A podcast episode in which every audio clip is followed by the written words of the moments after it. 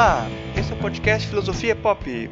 Eu sou Murilo Ferraz e aqui comigo está o Marcos Carvalho Lopes. Hoje a gente recebe novamente o Rony Silveira, professor de filosofia na Universidade Federal do Sul da Bahia, doutor em psicologia, mestre em filosofia e organizador de vários livros sobre filosofia e cultura brasileira. O professor Rony já esteve aqui no Filosofia Pop no episódio 8 sobre filosofia e cultura brasileira no episódio 26 sobre Carnaval e Filosofia e no episódio 36 sobre Religiosidade Brasileira. Esse é o nosso episódio número 49 e hoje falamos sobre novela brasileira e filosofia. Nesse episódio nós temos o trecho do ensaio A Aurora da Ironia, de David Foster Wallace, interpretado pela atriz Maria Elisa. O Filosofia Pop agora tem também canal no YouTube. Acesse youtube.com.br filosofiapop e faça inscrição no nosso canal. Para acompanhar o Filosofia Pop, você pode visitar o nosso site filosofiapop.com.br, que tem, além do podcast, textos sobre diversos assuntos filosóficos e também espaço para você deixar os seus comentários. Nós também estamos no Twitter como arroba filosofia pop e no Facebook com facebook.com barra podcast filosofia pop, tudo junto. Ainda tem o nosso e-mail que é o contato arroba filosofiapop.com.br. Para receber os nossos episódios na hora em que forem lançados, você pode assinar o nosso feed no seu celular. No nosso site tem um guia explicando como fazer isso. O Filosofia Pop é um podcast que aborda a filosofia como parte da cultura. A cada 15 dias, sempre às segundas-feiras, a gente está aqui para continuar essa conversa com vocês. Vamos então para a nossa conversa sobre novela brasileira e a filosofia.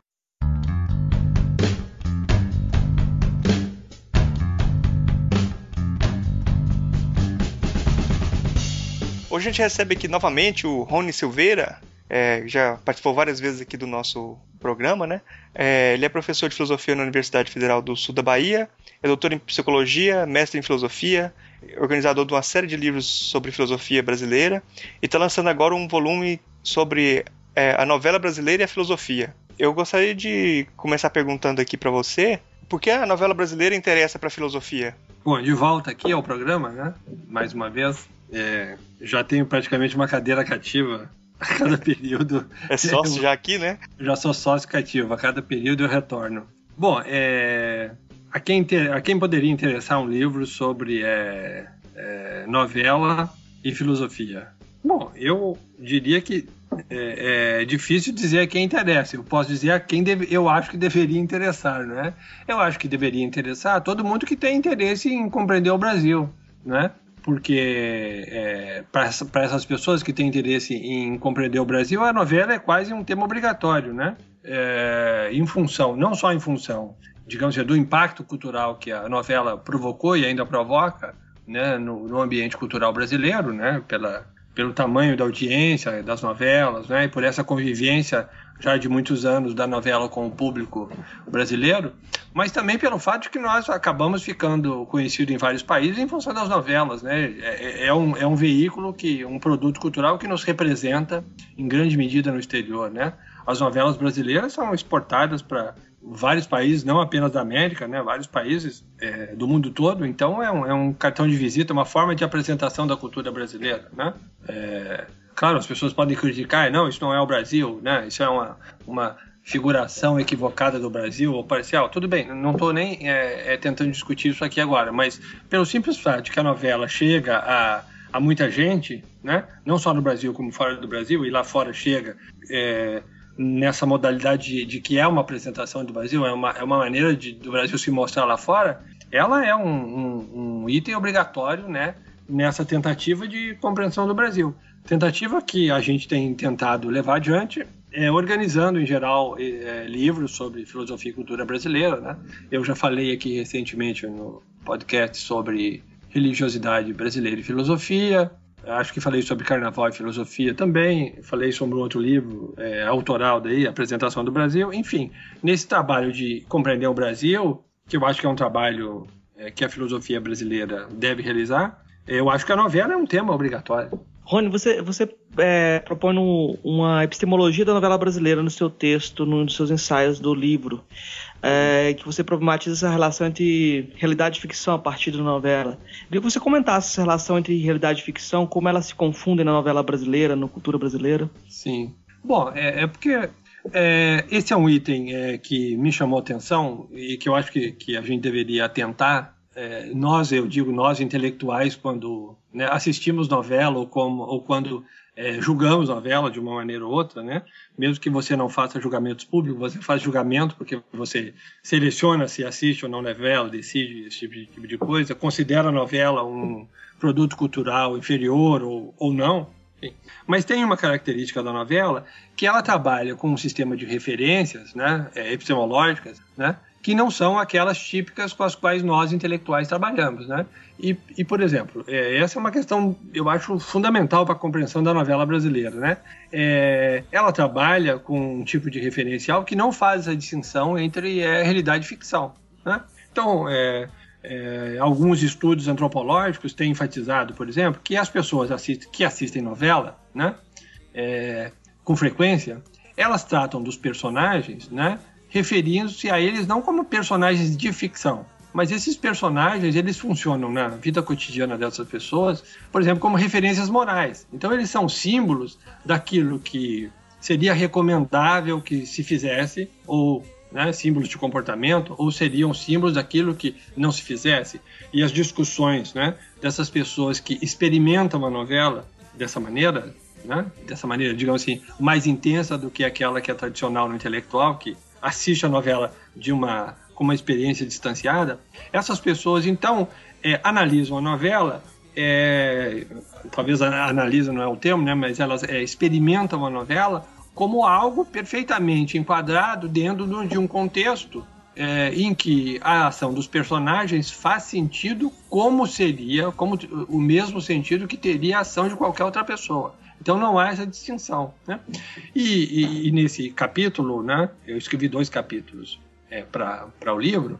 Nesse primeiro, que é o primeiro capítulo da, da, do, do, livro, a epistemologia da telenovela brasileira, eu enfatizo muito isso. Então eu analiso dois eventos muito significativos desse ponto de vista. Né? O primeiro é a novela O Rei do Gado, né, em que você tem, eu obviamente não vou é, refazer aqui a argumentação do capítulo, mas apenas para ilustrar essa questão da, da experiência intensa, eu diria talvez a experiência real da, da novela brasileira, né, o impacto que ela produz no telespectador. Né? É, nessa novela havia um personagem que era um senador da República, um político, né, que era defensor da reforma agrária. Né?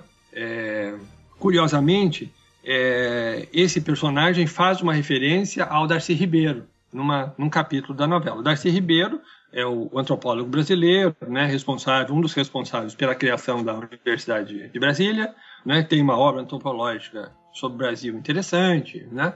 É, esse personagem então faz uma referência a uma pessoa real, né, elogiosa ao Darcy Ribeiro, né.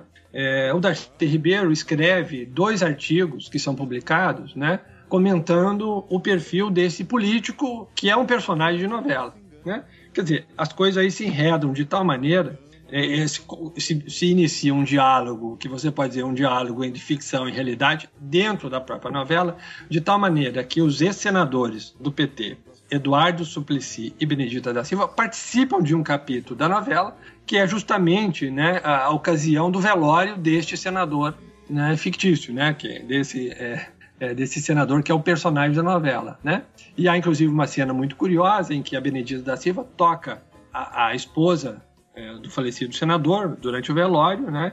E diz a ela, força, muita força, que eu até brinco né, na, na no capítulo dizendo, bom, é um toque da ficção na realidade ou vice-versa, né?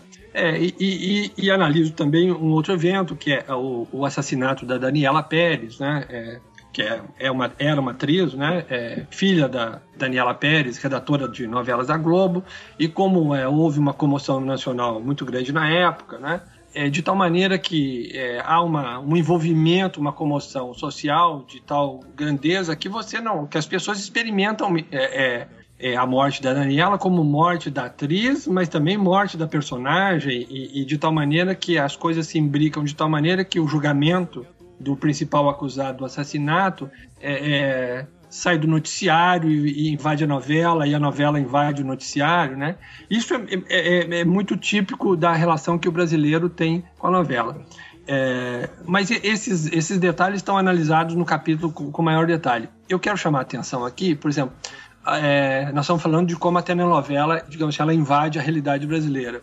Mas se a gente notar com cuidado, o próprio telejornalismo brasileiro ele tem uma narrativa muito parecida com a novela. Por exemplo, se você assiste os telejornais, em geral, a última notícia é uma é, é notícia, em geral, positiva e moralmente construtiva, quer dizer, é como um final feliz, né? guardadas as devidas proporções. Os, é, é, as coberturas, em geral, elas se preocupam muito mais em emocionar o telespectador, estou falando do telejornal, se preocupa muito mais em emocionar o telespectador do que propriamente informá-lo, capacitá-lo para formular um juízo crítico sobre determinada notícia. Né? Quer dizer, a experiência do telejornal é muito semelhante, né? no Brasil, ela é muito semelhante à experiência da telenovela. Quer dizer, a, a, telenovela ela constrói esses personagens que fazem parte da nossa vida, né? com as quais nós temos é, relações de proximidade, que nos servem como referências morais, positivas ou negativas. Né? Os vilões das novelas, por exemplo, são altamente impactantes. Né? As pessoas têm aversão aos vilões, mas eles servem como referências morais. É aquilo que eu não posso ser, ou aquilo que eu, por um motivo ou outro, não tenho coragem de ser. Né? Eles exprimem comportamentos que nós é, é, usamos no dia a dia para balizar o nosso próprio comportamento. Né? Então você vê, na verdade, que é, a lógica da novela, essa indistinção né, entre ficção e realidade, ela também permeia é, o próprio telejornal brasileiro, telejornalismo. Né? Então, que, essa noção de proximidade, ela, ela reduz, né, digamos assim, a nossa capacidade de distinguir ficção de realidade. Porque para distinguir ficção de realidade, nós temos que nos afastar, né? Nós temos que adotar aquilo que nós é, no mundo intelectual chamamos de atitude crítica. Né? Atitude crítica é uma atitude distanciada, em que você sai da situação e consegue ver, consegue vê-la de maneira externa. Né? A novela, em função do seu apelo emocional, né, ela aproxima o espectador daquilo que está sendo apresentado. Então, não se trata, na verdade, de assistir uma novela, que assistir é uma, é uma expressão, digamos assim, intelectualizada e que coloca aquilo que é visto como um objeto distante e um sujeito que assiste. Na verdade, se trata muito mais de experimentar uma novela, né? de estar imerso nesse mundo. Né? De tal maneira que, para o telespectador, é, isso faz tanta parte, faz tanto parte da sua realidade quanto um evento. Né? Então, é, cito no capítulo um comentário de um redator de novelas dizendo o seguinte, que o impacto é, de uma novela, o impacto na vida do telespectador é, de, uma, de um capítulo de uma novela é muito mais é, intenso, por exemplo, do que um programa de um partido político. Né? É tal a relação de proximidade né, e, e, o caráter significativo que isso tem na vida das pessoas. Bom, então, é, basicamente, eu acho que a, a questão da, da, da, epistemologia da telenovela, ela caminha nessa direção. É, os intelectuais, só para terminar essa, para mim não me estender muito, os intelectuais têm o hábito de entender é, que essa, esse tipo de, digamos assim, de consumo cultural, né? consumo de bens culturais, como então experimentar uma novela, ele decorre de uma, uma cultura, digamos assim, pobremente intelectualizada. Ou seja, eles tomam o seu próprio ponto de vista, que a gente pode chamar de leitura crítica do mundo, essa leitura distanciada, né? É, eles tomam isso como referencial para fazer esse julgamento. Mas, na verdade, é, eu sugiro isso no capítulo também, o que ocorre aí é uma, uma relação de exterioridade, porque do ponto de vista do telespectador brasileiro que assiste uma novela brasileira, a relação é de proximidade, é de vivência intensa desses personagens como se eles fossem pessoas. Né? Claro que o, o, o telespectador não confunde as pessoas com os personagens com pessoas, mas eles, digamos assim, usam e consomem esses personagens como se fossem pessoas. É isso que eu quero dizer, né? Ninguém é, em sã consciência vai é, é, confundir um, um, ator com um, um, personagem, né? Embora você tenha casos concretos de pessoas que foram agredidas, de atores que foram agredidos no Brasil porque representavam personagens maldosos, é, homossexuais, enfim, você tem uma série de, de, de, de ocorrências desse tipo. Mas, é, na verdade, o que, se, o que se opera aí é que essa apreciação crítica da telenovela ela se dá por uma lógica diferente daquela que é do telespectador. Né? Então, na verdade, o que eu tento é valorizar no texto é, é, de alguma maneira, reconhecer que a lógica da telenovela é uma lógica própria, é uma lógica que opera né, na cultura brasileira além da própria telenovela. Essa aproximação ou esse estado de indistinção entre é, ficção e realidade é algo com o qual nós lidamos no dia a dia. né? não só na telenovela, isso é próprio da maneira como o brasileiro é, é, experimenta as coisas. É, tem um autor que diz o seguinte, né, que o brasileiro é, ele odeia distância. Né? Então isso explica, por exemplo, que nós preferi, pre, por exemplo, relações políticas, né, com pessoas próximas, né, que a gente prefere, ao invés da impessoalidade de relações políticas objetivas, nós, nós preferimos as relações é, de proximidade, o coronelismo, o paternalismo, né, o favor, né, porque nessa, essa é uma, é uma relação de proximidade que se aplica à política, mas essa relação de proximidade ela também se aplica a essa distinção entre realidade e ficção. Né?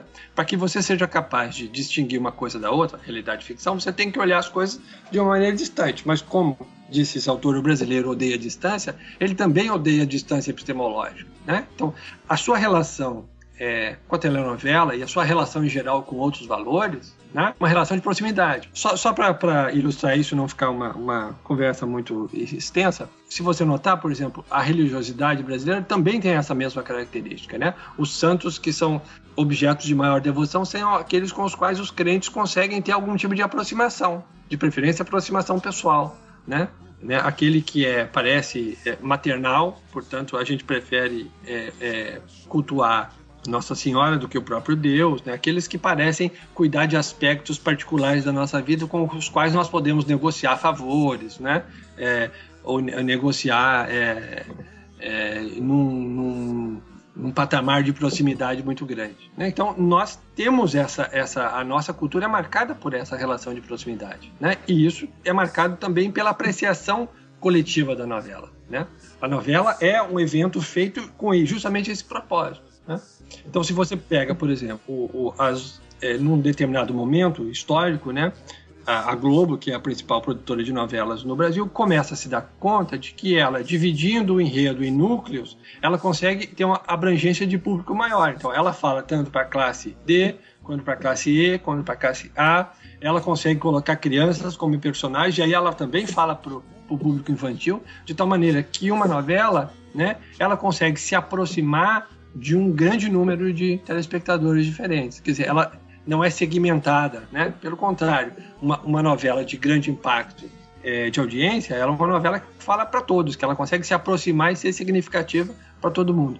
Mas eu posso falar mais tarde sobre o processo de produção de novela também, que é muito interessante e tem um pouco a ver com isso. Eu acho que, é, por enquanto, com relação à epistemologia da telenovela, essa característica de indistinção entre realidade e ficção, eu acho que é suficiente, né? Pelo menos eu acho que dá uma noção para os nossos ouvintes, né? Você falou aí sobre essa confusão entre a realidade e ficção, mas isso, isso não seria restrito a alguns tipos de novela? Por exemplo, as novelas de época ou aquelas novelas que tem alguns personagens que têm é, tipos assim muito caricaturados, assim muito forçados, não traria uma, uma separação maior é, entre a ficção e a realidade? Não, olha bem, porque na verdade não, não se trata de, obviamente, fazer uma confusão. É, não se trata de fazer de que o telespectador ele faz uma confusão entre realidade e ficção. É, independentemente do padrão de novela, se é uma novela de época em que você está vendo, obviamente, que a pessoa está vestida, né, é, de uma maneira que não é correspondente ao presente, né, do, ao presente do espectador, é, você sabe, e, e, a experiência, o que é relevante aí é que a pessoa experimenta esse personagem como uma referência moral para ela, né? Então, as ações desse personagem, eles têm tanta densidade como se fossem ações, ações de, um, de, de uma pessoa real. Então você comenta com o vizinho, olha, você viu a novela, você viu o que ela disse para ele, eu jamais faria isso. Ou seja, esse personagem, embora esteja vestido de época, né, caracterizado de acordo um cenário diferente, ele ainda funciona como referência moral. É, então a ideia da, da, proximidade é essa. E na verdade, né, quando a gente fala de confusão entre realidade e ficção, nós estamos partindo da, do nosso é, senso comum intelectual que trabalha com essa distinção. Né? Isso é totalmente relevante para o espectador de uma telenovela que tem essa experiência, né?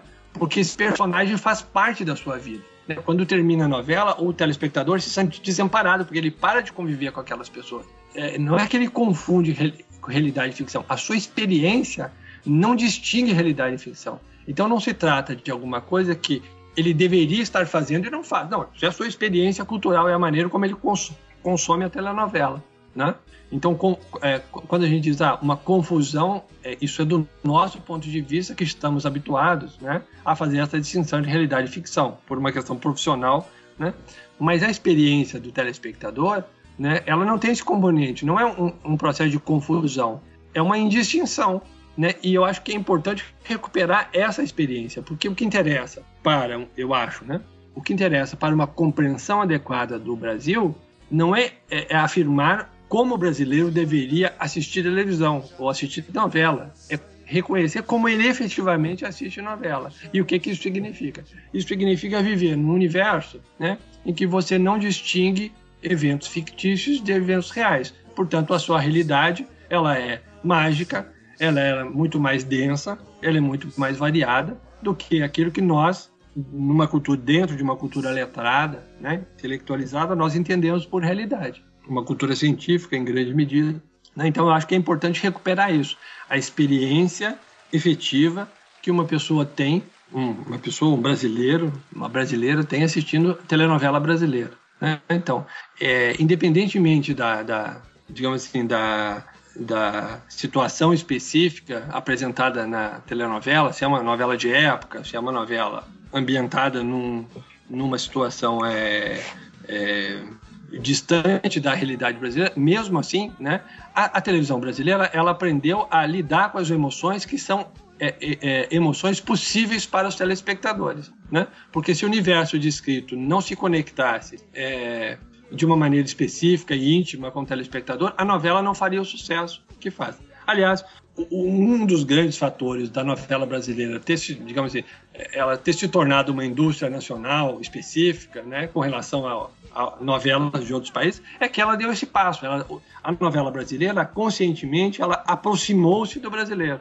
Né? Então você tem uma novela que marca esse movimento, que é, é conhecida, é, chama-se Beto Rockefeller, né, em que o personagem principal é, é ele encarna uma espécie de malandro que se faz passar por um milionário, né? Por isso Beto Rockefeller, né? ele inventa um nome sofisticado, um nome americano, um nome inglês, para parecer um aristocrata, uma, um milionário, uma pessoa de posses e enganar as pessoas. Veja bem, essa temática, né? E aí Beto Rockefeller é, é uma novela importante porque essa é uma temática que toca o brasileiro, né? Já tem aí o tema da malandragem, que é uma coisa que se você discorda que caracteriza o brasileiro, pelo menos faz parte do nosso é, é, é, universo cultural. Nós sabemos o que se trata, né? Nós entendemos esse personagem, né? Então, é, essa aproximação da novela brasileira é, é foi feita na década de 60, do ponto de vista da temática, em que as novelas deixaram de ser produzidas nos padrões da antiga radionovela, né? Como é que se produzia isso, né?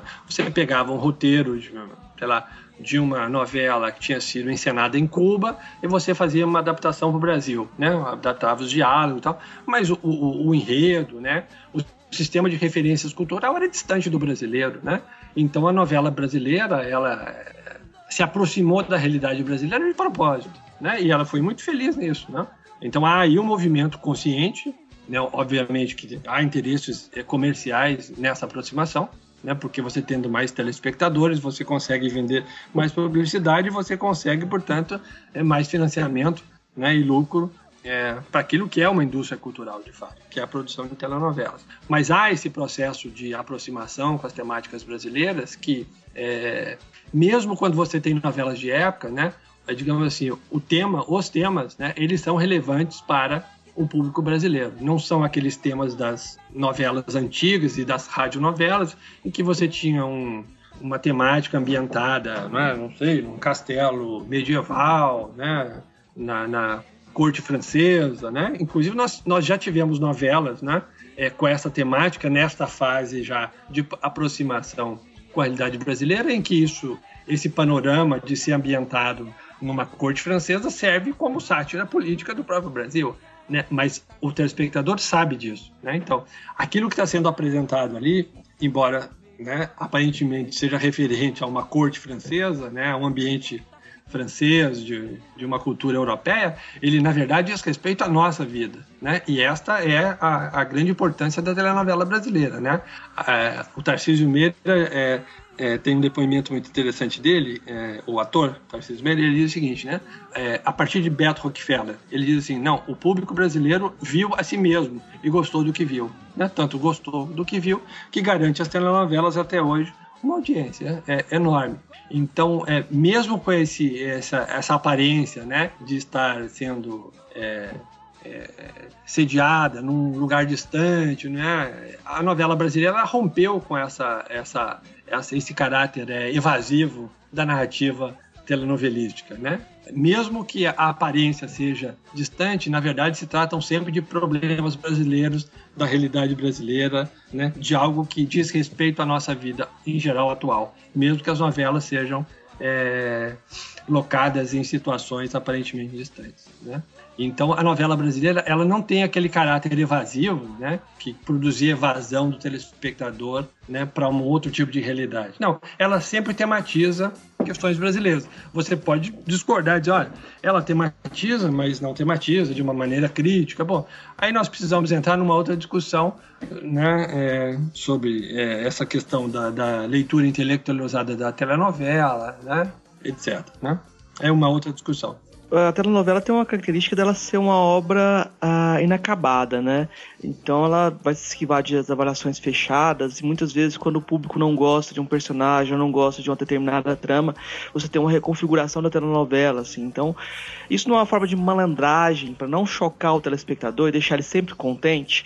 Então a telenovela não se torna uh, estruturalmente uh, conservadora, assim, em um certo sentido.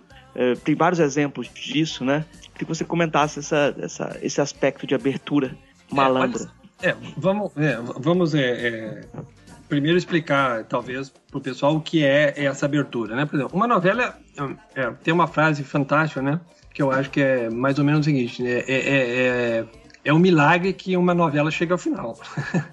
Por quê? Porque o processo de produção é, praticamente caótico, né? Então você imagina o seguinte, é mais ou menos assim, eu vou tentar resumir para vocês, né? se faz uma sinopse, ou um, um, autor, um redator faz uma sinopse, ou já é uma equipe de, de redatores trabalhando em conjunto, se faz uma sinopse. Essa sinopse passa pelos é, mecanismos tradicionais de avaliação, obviamente levando em consideração os aspectos comerciais, né? dentro do, do, do, da parte executiva de uma empresa, porque obviamente é, é, as telenovelas são produzidas por empresas no Brasil, né? empresas visam lucro, né? então claro, elas querem agradar o público. Bom, então passa por essa avaliação preliminar, volta para a redação, se redige então alguns capítulos. Esses capítulos são se ele se contrata um diretor, né? O diretor dá uma uma, uma é, afina a sua própria perspectiva, isso é muito importante, né? É, não há uma a, adoção, digamos assim, ingênua de um roteiro, né? Os diretores fazem isso, né? Eles dão um caráter autoral, tentam imprimir a sua marca na telenovela, né? É, então se filmam alguns capítulos como piloto. Bom, esse material é submetido a um processo de avaliação de telespectadores. Ah, por exemplo, na Globo você tem um, um setor responsável por isso, foi criado por um um senhor chamado Romero Sanches. Eu não sei se ele é panamenho de origem. Eu sei que ele é sociólogo e criou um departamento de avaliação é, dentro da Rede Globo. Né? Isso funciona até hoje, não apenas para publicidade, mas também para as novelas, para avaliação das novelas. Então, isso é um, um, processo. Tem uma metodologia de dinâmica de grupo em que é feita essas avaliações. Então, retorno né? E aí se refaz tudo, se desiste da ideia. Né? Bom, então você está vendo que até uma novela, primeiro, primeira coisa, até um primeiro capítulo de uma novela ser colocada é, no ar, vai aí uma grande distância. Né? Mas esta novela que está no ar, ela é constantemente reavaliada. Né? Então, por exemplo, eles trabalham com uma ideia, digamos assim, de faixa de audiência. Né? Uma novela com determinadas características que passou nessas avaliações preliminares com uma alta pontuação, quer dizer, foi bem aceita né, por grande parte do público, já trabalha numa faixa de audiência alta. Então vamos, vamos pensar. Um exemplo hipotético: uma novela com tais e tais características deverá atingir uma audiência de 60% a 70%. Se durante a exibição normal da novela ela sai desse trilho, por exemplo, se ela cai a 50%, é, é preciso fazer alguma alteração se faz alteração no roteiro, se introduz personagens, se tira personagem para garantir que a novela caminhe nesse trilho. Então, veja bem, é, uma, é uma, uma um, um, processo extremamente sofisticado em que você estabelece parâmetros de audiência antes da novela ser exibida, né? Antes dela ser exibida. E depois que ela começa, ela deve se manter nesse trilho de audiência. Né? Mas você tem também situações históricas em que, em que comprova essa abertura da novela. Por exemplo, personagens que não eram personagens principais e se tornam personagens principais. Por quê? Porque conquistaram a simpatia do público. Né? Ou é, casais românticos que veriam, então, digamos assim, terminar juntos no final da novela, que se desfazem. Por quê? Porque não agradaram o público, porque não houve uma química adequada entre os atores, né? Sei lá, pode acontecer isso, tem vários casos, né? Um ator fica doente, um ator falece, né? Nós tivemos recentemente em Velho Chico um acontecimento assim, o ator, um dos atores principais faleceu, enfim, é, esse, essas, essas é, é, circunstâncias, né? Essas va variações é, contingentes, elas acontecem todo o tempo na novela, né? E é muito curioso, porque é, já houve tentativas de gravar, por exemplo, é, grande parte de uma novela e colocá-la no ar. Esse tipo de novela, ela não tem, né, isso já está comprovado pelas próprias emissoras, esse tipo de novela não agrada o público brasileiro, né? Porque não há como corrigir a novela, não há como fazer as adequações, né? É, da novela à audiência. Né? Bom, é, eu apenas discordo, né? Por exemplo, obviamente nós estamos falando de, de, novela, nós estamos falando de indústria cultural. Então, claro, há uma intenção de agradar o público e de fazer um discurso que toca as pessoas, né? E que, para fazer isso, ela, obviamente, apela para as emoções das pessoas. Agora, não é verdade, e isso não faz muito sentido nesse ambiente de produção coletiva, de um ambiente é, em que há tantas variações em jogo, inclusive do ponto de vista da execução de cada capítulo, das gravações, quer dizer, é, não há como garantir uma intencionalidade é, maquiavélica para uma telenovela, por exemplo, de fazer manipulações específicas. Né? Claro que há intervenções claras. Né? Por exemplo, a Rede Globo é, tem uma gravadora, a Som Livre, né? É, é, isso já é de praxe. Né? A, antes do início da novela, há uma negociação com a Som Livre, porque a Som Livre quer vender música. Né? Então, que músicas serão inseridas nessa novela? Isso é um processo de negociação é, comercial. Né? Os dois braços da Rede Globo, né?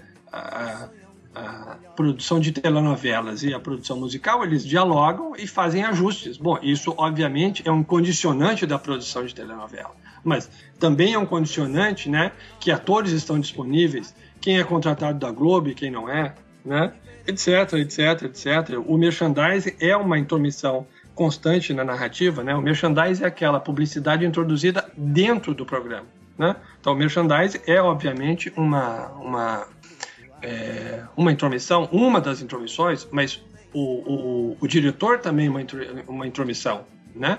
O, o, redator, ou equipe de redatores, o que é pior do que um redator único, né? trabalhar com, com uma, uma, um processo de redação coletiva, para quem já fez isso, sabe como é terrível. Né? É, você tem que fazer concessões o tempo inteiro. E esse é o processo. Por isso que a gente diz que a novela é uma obra aberta, porque o processo de, de, os processos de concessão né, de intencionalidade são tremendos aí dentro. Né? Por exemplo, simplesmente pode acontecer que o público simpatize com um personagem secundário que não era relevante para a trama principal da telenovela. Isso obriga os redatores a transformar esse person personagem em personagem de primeiro plano. Bom, eh, não, não há como garantir né, que um personagem com determinadas características ele vai agradar o público. Né? Então, na verdade, quer dizer, não há.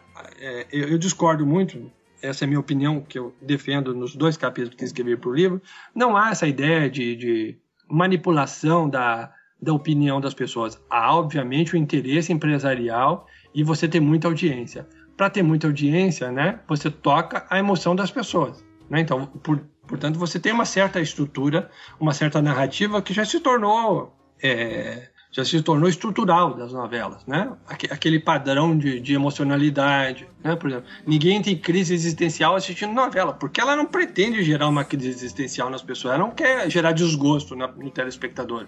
Quando você gera desgosto, ele vai lá e desliga a televisão. Então ela tem que agradar as pessoas. Isso é, isso é digamos assim, ponto pacífico da indústria cultural da telenovela, né? Mas é dizer que se manipula a vontade do espectador, eu acho que é ingenuidade, primeiro, desconhecimento do processo de produção da telenovela, né? E depois também uma certa ingenuidade de acreditar que o telespectador é, é manipulável a esse ponto? É, sobre essa malandragem de, de que a obra, a, sempre a obra aberta ela podia não chocar o, o espectador, né? Que ela pode se adaptar às crenças e aí você tem um, um, você tem um padrão axiológico também, um padrão de valores que são padrões brasileiros, né? Então eu acho que é, para vender bem a, o exemplo do beijo gay, né? Que foi analisado até num capítulo do, do, do livro. do livro, né? Então é um, é um bom exemplo, né?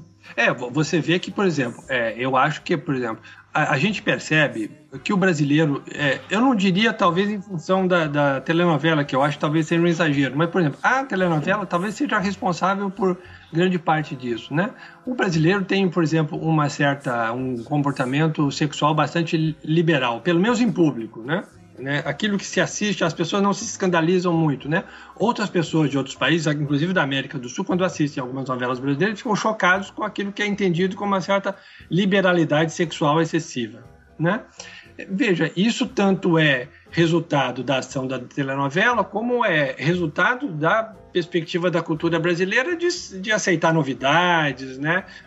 de não ser é, conservadora nesse aspecto, né? pelo menos publicamente, né? se aceita é, essas manifestações, mas ao mesmo tempo você tem é, essas questões, por exemplo, a, a, maneira como foi feita a análise é, que o Rafael Guimarães fez da questão do beijo gay é típica disso. Quer dizer, ao mesmo tempo que a novela coloca em sua exibição, isso é feito de uma maneira que não ofende demasiado as pessoas. Então o beijo é um beijo é, fraterno, né? o beijo gay é um beijo fraterno. Não é um beijo é, romântico, quente, como seria um beijo heterossexual numa cena mais é, quente da telenovela. Então você vê que a telenovela ela caminha no fio da navalha, né? Ela nem vai chocar o telespectador de colocar no ar coisas absurdas que ele não está preparado para para absorver, mas também não vai cair num comodismo de não absorver, de não apresentar absolutamente nenhuma novidade, até porque sabe que o brasileiro adora polêmica e adora novidades, né?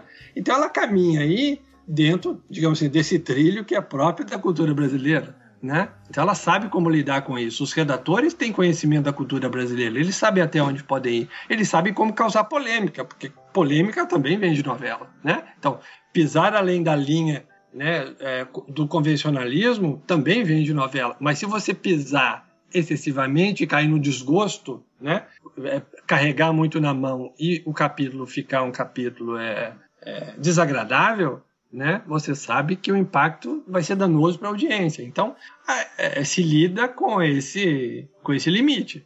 Né? Não espere de uma telenovela, que é um produto cultural de uma empresa, de empresas que visam lucro, que ela vai infringir qualquer regra de comportamento e ela vai ser é, revolucionária do ponto de vista político. Não. Se você pega uma novela como Rock Santeiro, você vê ali os discursos políticos bastante contundentes né? mas bastante contundentes dentro de uma narrativa padronizada, né? dentro daquilo que o telespectador brasileiro podia absorver, né? não, eu não diria com tranquilidade, né? mas podia absorver, absorver naquele momento. Não toda a sociedade brasileira, é claro, mas se lida com uma média de telespectador, né? um padrão de consumo, de tal maneira que você não, não ofenda o telespectador e não o empurre para um outro canal, né? e nem permita que a, a, a, narrativa se torne tão convencional que fica aborrecida. Então, é, é aí nesse meio, quer dizer, não espante o, o, o público e nem aborreça o público, né? É nesse meio que você apela para a emoção, que você consegue fazer o que a telenovela faz, quer dizer, ser significativa, ela nunca foi revolucionária, as pessoas nunca se armaram para derrubar o governo logo depois de uma telenovela, mas ela efetivamente ela tem impacto social, ela assume uma posição de representatividade. Você pode discordar, não, ela é conservadora ou não. É. Bom, ela assume uma posição de representatividade, né? É um tipo de espelho em que as pessoas se veem.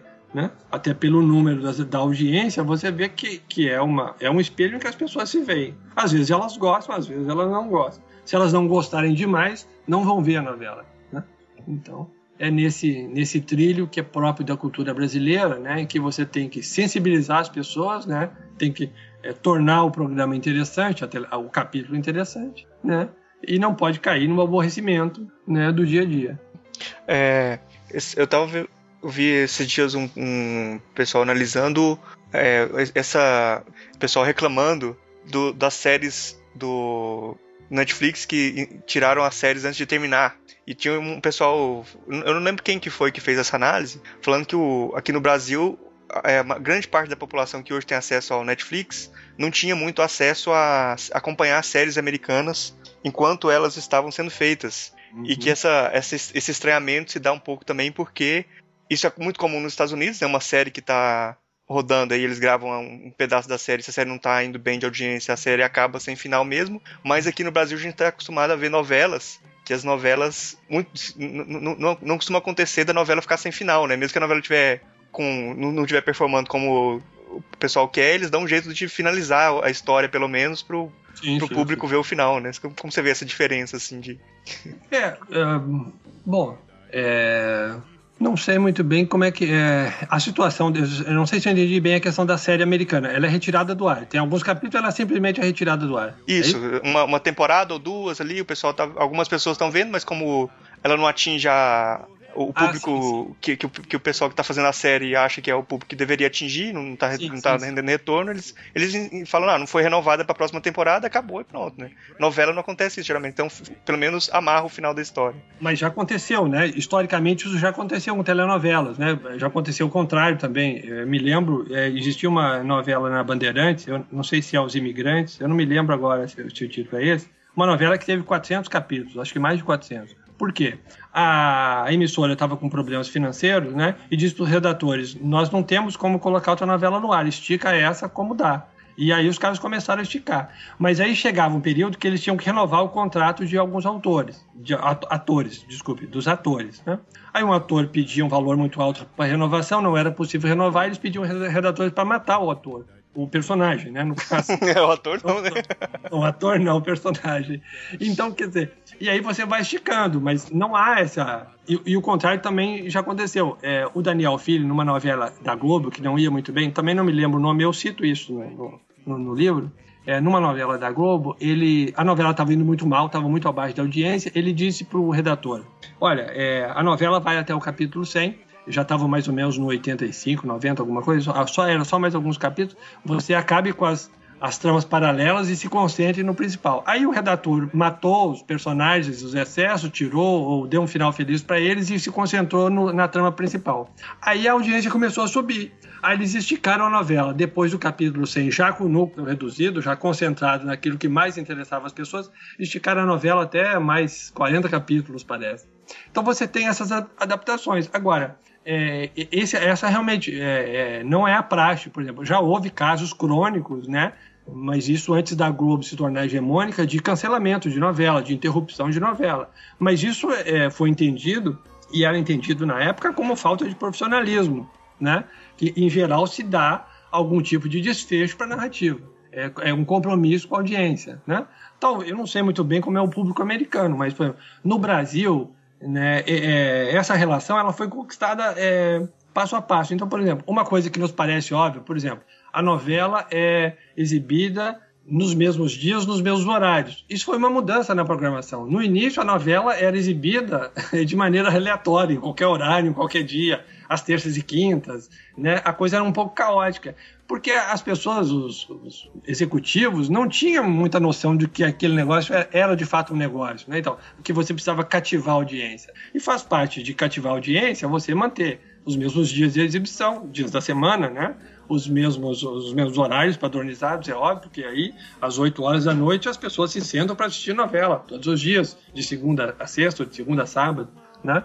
Então, isso foi uma, uma relação que foi se criando. Imagino que hoje, nenhuma das emissoras que produz novela teria condições, em função do impacto que isso causaria na, na audiência brasileira e nesse padrão de, digamos assim, de respeito que se estabeleceu, de fazer uma ruptura assim. Seria um prejuízo enorme. Isso já aconteceu no passado, por crise financeira, né? Às vezes, emissoras repetiam as novelas, a novela fez um relativo sucesso, né? Se repetia a novela, né? É, enfim, é, mas eu não tenho, eu acho que a relação aí é diferente. Me parece que a, nesse sentido, por exemplo, o, de não interromper a programação, de dar um desfecho para a narrativa, mesmo que ela tenha, é, que ela não tenha sucesso, é, me parece mais é, profissional do que simplesmente interromper. Até porque hoje em dia, em função desse processo de produção aberta, em que você vai modulando a narrativa né, desde o processo de redação em função do público, né, desde o processo de narração até a exibição, você consegue modular, dificilmente uma hecatombe em termos de audiência aconteceria, né, a menos que a emissora não tenha condições, né, não tenha condições de produzir uma novela nos padrões que hoje se, se estabeleceram, em função daquilo que nós convencionamos chamar de padrão Globo de produção. Né? Quer dizer, na verdade, você conseguiu é, é, adotar esse produto cultural de uma feição e de uma flexibilidade que eu não vejo, é praticamente impossível hoje que você interrompa uma, uma telenovela, né? Por absoluto insucesso. Quer dizer, os sinais de, de, de, que a narrativa não vai colar no público, eles são dados muito antes. Então, a, a emissora tem todas as condições de rever a estrutura da narrativa, incorporar personagens novos, excluir personagens né, que deveriam estar dando resultado e não estão dando resultado. Quer dizer, tem uma série de recursos que você pode fazer, além, é claro, de abreviar a narrativa, né? E é, eu não me lembro do nome, mas há pouco tempo isso, isso aconteceu, né? Você claramente você vê que a novela foi abrevi, abreviada, né? Em função da, da, da aceleração dos últimos capítulos. Né? Em geral, a, a, narrativa convencional da telenovela ela se alonga, se alonga e tem um desfecho é, feliz em geral. Né?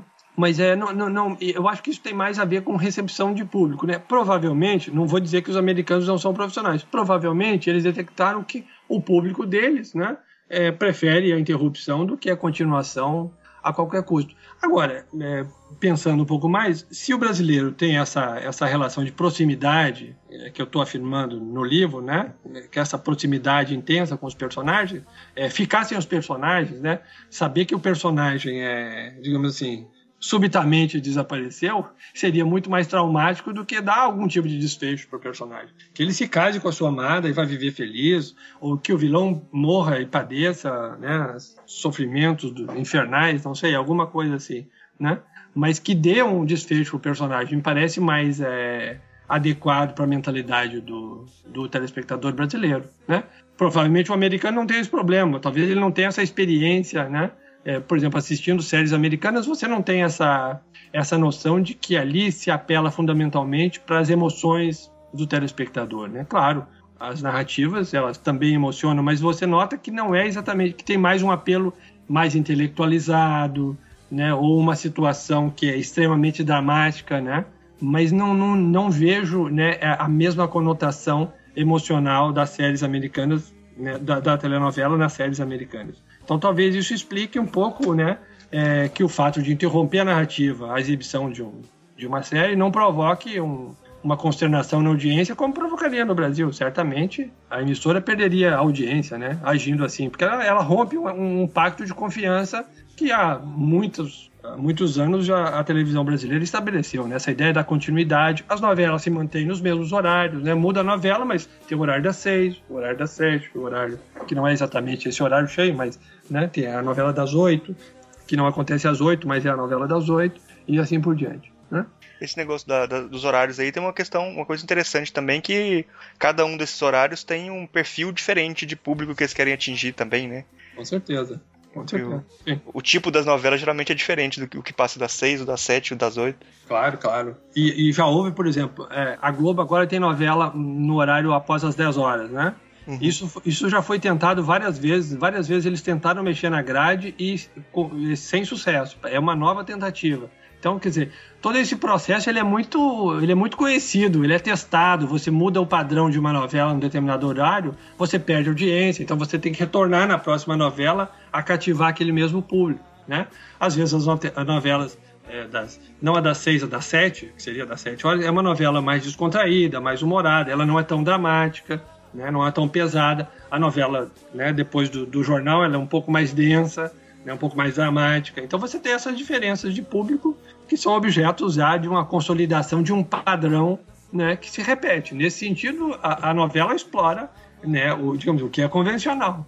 Né? Então você vê como você precisa lidar com parâmetros de convencionalidade e criatividade para que a novela não caia numa, numa modorra, aquela, né, não cai numa narrativa tradicional que afinal não signifique nada para ninguém e, portanto, vai perder audiência. Né? Eu, eu, tenho um contra-exemplo de série brasileira que foi cancelada. Eu acho que eu, eu, era a única pessoa que gostava da série, aquela A Cura, do João Emanuel Carneiro, que foi descontinuada. Teve a primeira temporada, depois não continuou, né? Mas uma coisa que eu acho interessante para colocar assim em relação às séries americanas é que depois de uma greve de roteiristas é, houve uma mudança na estruturação das séries americanas. Geralmente elas eram colocadas como episódios que seriam intercambiáveis, você não tinha uma narrativa contínua, né? Essa é uma uhum. novidade, assim, como se tivesse um abrasileiramento da série, sabe? É como se é, eles estivessem aprendendo alguma coisa com os brasileiros, essa ideia de que você tem que ter uma narrativa com começo meio. tem um, um desfecho, né? Essa ideia de ter um desfecho parece uma apropriação de, de, de, de outras. Outra, já, já, acontecia nas séries brasileiras, né? Já acontecia na, na, na no caso da na série da televisão, né? já acontecia esse tipo de, desdobramento final. Ah, então. Olha só, vou... só, só, só, um comentário. Olha só, a, tele, a, a, telenovela brasileira ela tem uma estrutura por capítulo, né? De tal maneira que ela termina num, num certo grau de suspense para o telespectador acompanhar o próximo capítulo. Então, é uma narrativa em que os capítulos têm um sentido, né, acabado, mas que engancham a audiência para o próximo capítulo. Né? Isso ela herdou do folhetim escrito, que eram aquelas histórias publicadas nos jornais diários, né? Porque você amarra o consumo do jornal para o dia seguinte, assim como você amarra a atenção do, do espectador para o próximo capítulo. Se você faz essa narrativa é, com começo, meio e fim definitivo em cada capítulo, né? Na série americana, não há uma necessidade, claro, se os, não há uma necessidade urgente de, de que o espectador veja o próximo capítulo. Ele pode ver porque gostou do capítulo anterior, mas não porque o desfecho daquele capítulo se dará no próximo. Então, claro, você tem aí uma, uma narrativa concatenada em que você vai amarrando a audiência, né? Mas, mas as séries atuais fazem isso também. As pois séries é, atuais é. americanas aí... fazem esse desfecho, é, deixando a expectativa. Por isso que o pessoal gosta de fazer maratona de ver série agora, porque é, não, não é consegue esperar. Aí é uma inteligência comercial óbvia, né? Quer dizer, ah, uma, uma, narrativa que tem fim a cada capítulo, não é necessário que a pessoa assista, né? Aquilo, porque o desfecho uhum. já aconteceu. É uma outra história com aqueles mesmos personagens, né? É porque tem muitas dessas séries que tem a história fechada em cada capítulo, que eles trabalham a, a, a narrativa da história nessa, nessas duas dimensões. Ela tem, por exemplo, o, o House, que ele é um, um médico, Sim. Cada capítulo do. Cada episódio tem um, uma, um, uma, sequência dentro do episódio que se resolve lá de uma, um paciente que vem, ele resolve o caso do paciente, o paciente se cura e tal. É, dependendo do. Ele, dentro do episódio. Mas, mas, mas se você for olhar a série inteira, ela tem uma outra história que envolve os personagens que vai evoluindo ao, ao longo da série. Então, assim, as pessoas geralmente vão assistir um episódio qualquer por causa do, desse, desse, desse episódio fechado e acabam se, se interessando pelos personagens e seguem a, a, história completa, do, a evolução dos personagens entre os capítulos. Né? Sim, sim, sim. Nós trabalhamos na, nessas duas dimensões hoje, parece, algumas. É, me parece que é uma, deve ser uma tendência natural você tentar é, é, conquistar audiência para o próximo capítulo, né? Deve ser uma coisa natural. Imagina, os caras têm muita pesquisa sobre isso e é um negócio, né? E o negócio precisa cativar o, o telespectador, né? Por que, que a telenovela nos salva da morte? Bom, você está falando de, de, um, de um outro capítulo que eu, que eu, uh, é, que eu escrevi para o livro, né? Esse, é, esse é um assunto mais complicado, né? É, na verdade, eu fiquei pensando, né? É, o título do capítulo é esse, né? Só telenovela não salva da morte. Mas eu fiquei pensando é, que essa indisposição, porque há uma verdadeira indisposição no meio intelectual com relação não só à telenovela, mas a, a produções culturais para o grande público, né? Aí eu, eu fiquei imaginando qual seria o motivo né, dessa verdadeira antipatia. Né? E é claro, e aí comecei a pensar na minha própria vida, na minha própria experiência né, é, de vida intelectual, é, que é a que é mais acessível para mim. Né? E me dei conta de uma coisa interessante, porque, na verdade, é, a, a, experiência, essa, isso que nós chamamos de apreciação crítica, né, ele, na verdade, ela, na verdade, é uma experiência muito amarga. Por quê? Porque uma, uma, a, a, a condição né, que você deve adotar para né, é, conquistar uma apreciação crítica sobre as coisas é um distanciamento, né? É uma relação de não pertencimento a esta situação. Você tem que se afastar dela, né? E mais do que isso, né?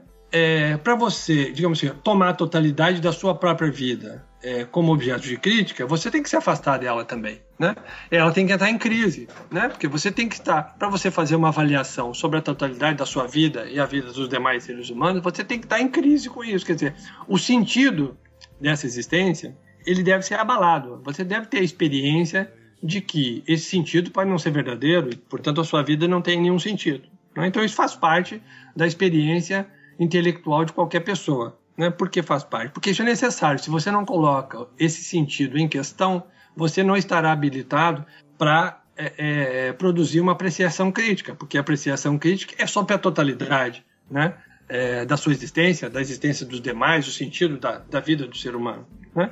Então, de alguma maneira, né, a experiência é, intelectual, né, a vida teórica, a gente pode chamar assim, ela implica naquela experiência é, da angústia, né? Você tem que ter não ser uma pessoa angustiada, mas ter passado por essa sensação de que pode ser que nada disso que eu estou vivendo, nada disso que eu estou fazendo, nada disso que os outros estão fazendo tenha sentido. Né? Você só vai adquirir isenção na avaliação, portanto, você só vai é, adquirir isenção crítica, a condição de fazer a crítica, se você passa por essa experiência. Né? É, e a telenovela nos mostra o contrário. Né? A telenovela nos emociona, né? Mas nos emociona de tal maneira que não se cria angústia. Né? Ela é, lida com as nossas emoções, então as pessoas que assistem telenovela, elas têm raiva de um personagem, elas é, gostam de outro personagem, né?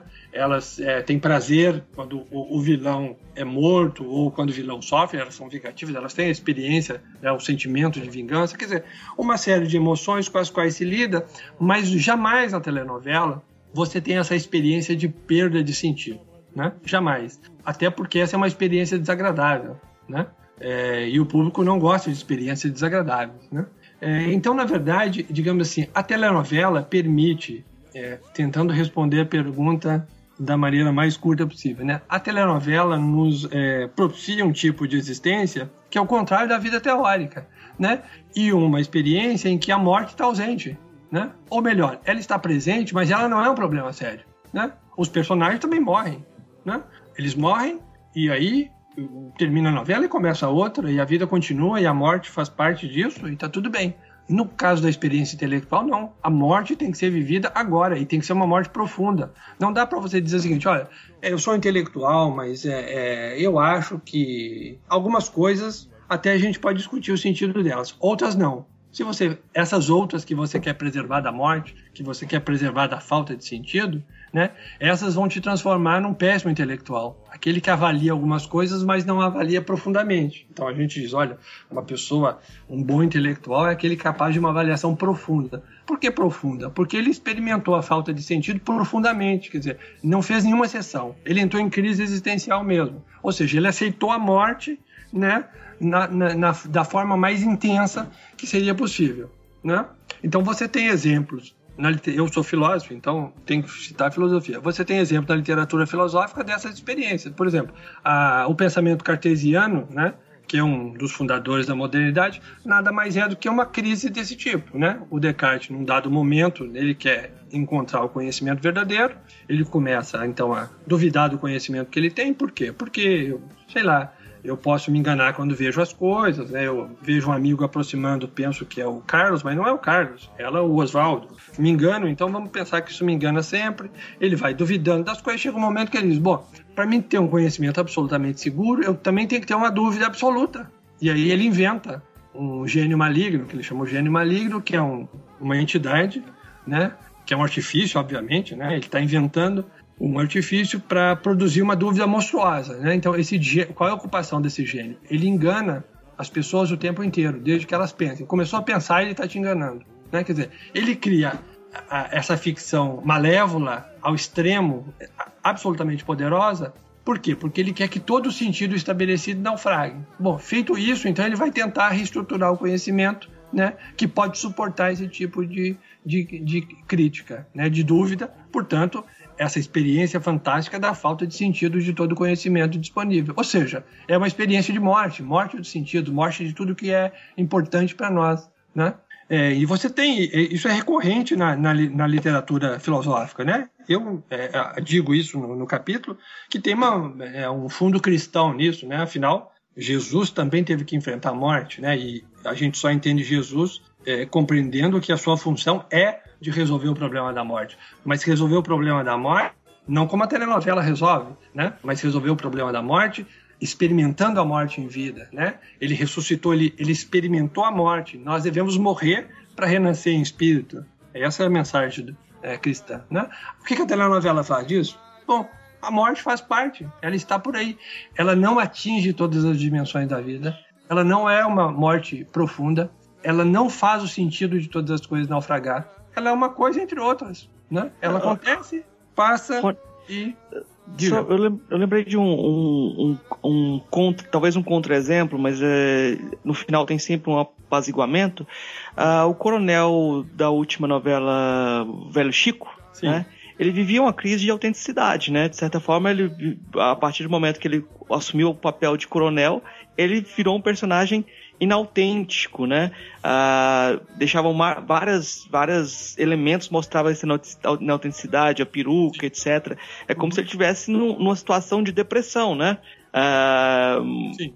E, e, e, aí a novela toda vai se passar até que ele reconquista a autenticidade. Tem sempre essa busca de autenticidade aí, né? Sim, então sim. Tem, um, tem um tipo de encenação de uma, de uma angústia, de uma busca de um eu verdadeiro também, nisso daí também, né?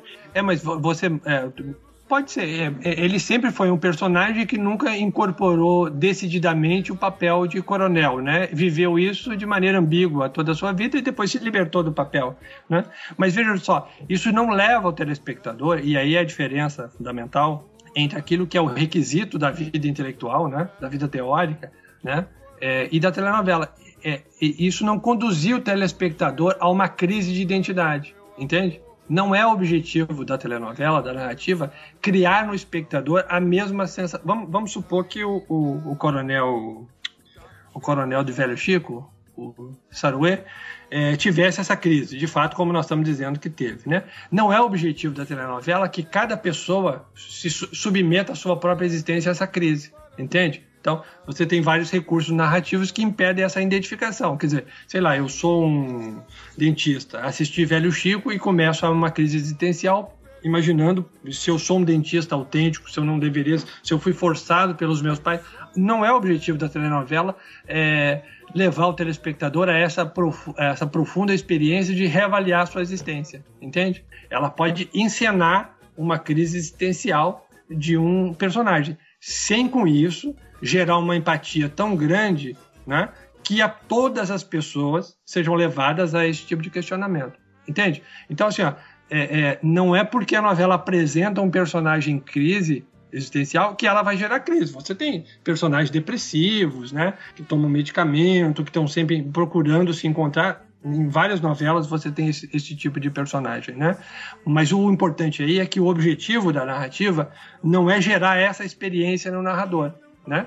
Não quer dizer que as emoções não sejam é, é, suscitadas. Claro, a emoção é fundamental na cultura brasileira. Se o telespectador não é tocado emocionalmente, ele vai mudar de canal, ele vai fazer outra coisa. Né? Ele precisa ter essa relação de proximidade. Essa pessoa precisa dizer alguma coisa significativa para ele, mas não levá-lo a essa experiência da morte do sentido, a uma angústia. Né? Não é o objetivo da narrativa da novela levar o telespectador à angústia. Né? Se ela fizer isso, né, no universo, principalmente no universo da cultura brasileira, que não é dada angústia, você vai ter uma, uma crise, não uma crise existencial, mas uma crise de audiência. Né? É, mas, é, então, eu entendo isso. Eu não, não, não vejo que, que o seu exemplo do, do Coronel Saruê possa, possa é, confrontar isso que eu estou dizendo. Mas por que, que a telenovela, então, não salva da morte? Porque ela permite que a morte seja incorporada à existência né, de maneira natural. Né? Ali a morte aparece, a falta de sentido, a falta de sentido não aparece. A morte não tem essa dimensão profunda, que ela é um requisito é, da vida teórica. Né? De se tornar intelectual, de ser crítico, né? Na verdade, eu, em outras palavras, estou dizendo que os intelectuais são é, uma espécie de gente sádica que gosta de sofrer, né? É, desculpa, masoquista que gosta de sofrer, porque precisa passar por essa experiência da falta de sentido para tentar recompor o mundo que, então, que ele próprio destroçou, ele próprio é, transformou numa série de fragmentos sem sentido. Né? Então ele precisa entrar nessa crise, fragmentar o mundo inteiro, perder o sentido das coisas, experimentar a morte para tentar a ressurreição. É o intelectual do Ocidente é uma espécie de Jesus Cristo, né, que adora a cruz, né, e que procura a cruz desesperadamente. A novela, ao contrário, né, é lida com as emoções, né, tem uma narrativa leve, a morte está incorporada aí, né, os personagens morrem, mas ninguém é levado a morrer junto com a telenovela. Né? Isso permite, então, uma experiência da morte como um, um evento banal, cotidiano. Por isso que só a novela nos salva da morte. Não a vida intelectual, não a vida teórica. Essa cultiva a morte, com certo prazer, eu diria. É, mas, é, mas, as novelas continuam tendo muito espírito depois. O pessoal morre, se tiver, se tiver boa audiência, eles voltam. claro, eu também o que transforma a morte numa coisa não tão decisiva também, né? Se você, se você vive depois da morte, significa que a morte não é algo assim tão. É, não, não, não constitui uma ruptura, afinal, né? E, portanto, o sentido não se perde. Você falou é, que as, as novelas, às vezes, elas trazem uma, alguma provocação, mas não a ponto de deixar o, o telespectador é, desconfortável, angustiado. É, e, e, então não, não, não teve nenhuma revolução assim causada por novela.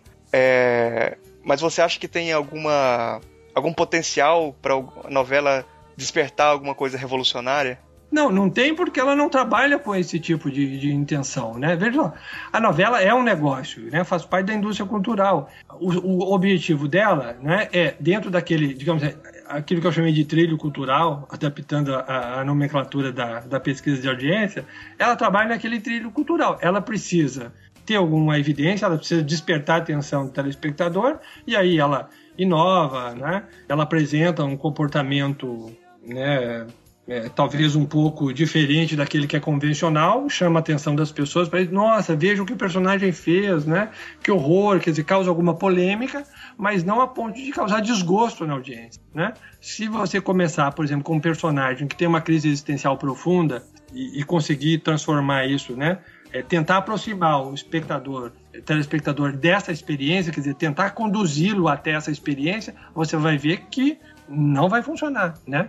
O telespectador brasileiro não gosta de entrar em crise existencial, ele não se interessa por isso, né? E também não faz muito sentido dizer que a novela vai preparar uma revolução social, né? Nem sei se cabe a gente, no século XXI, falar em revolução.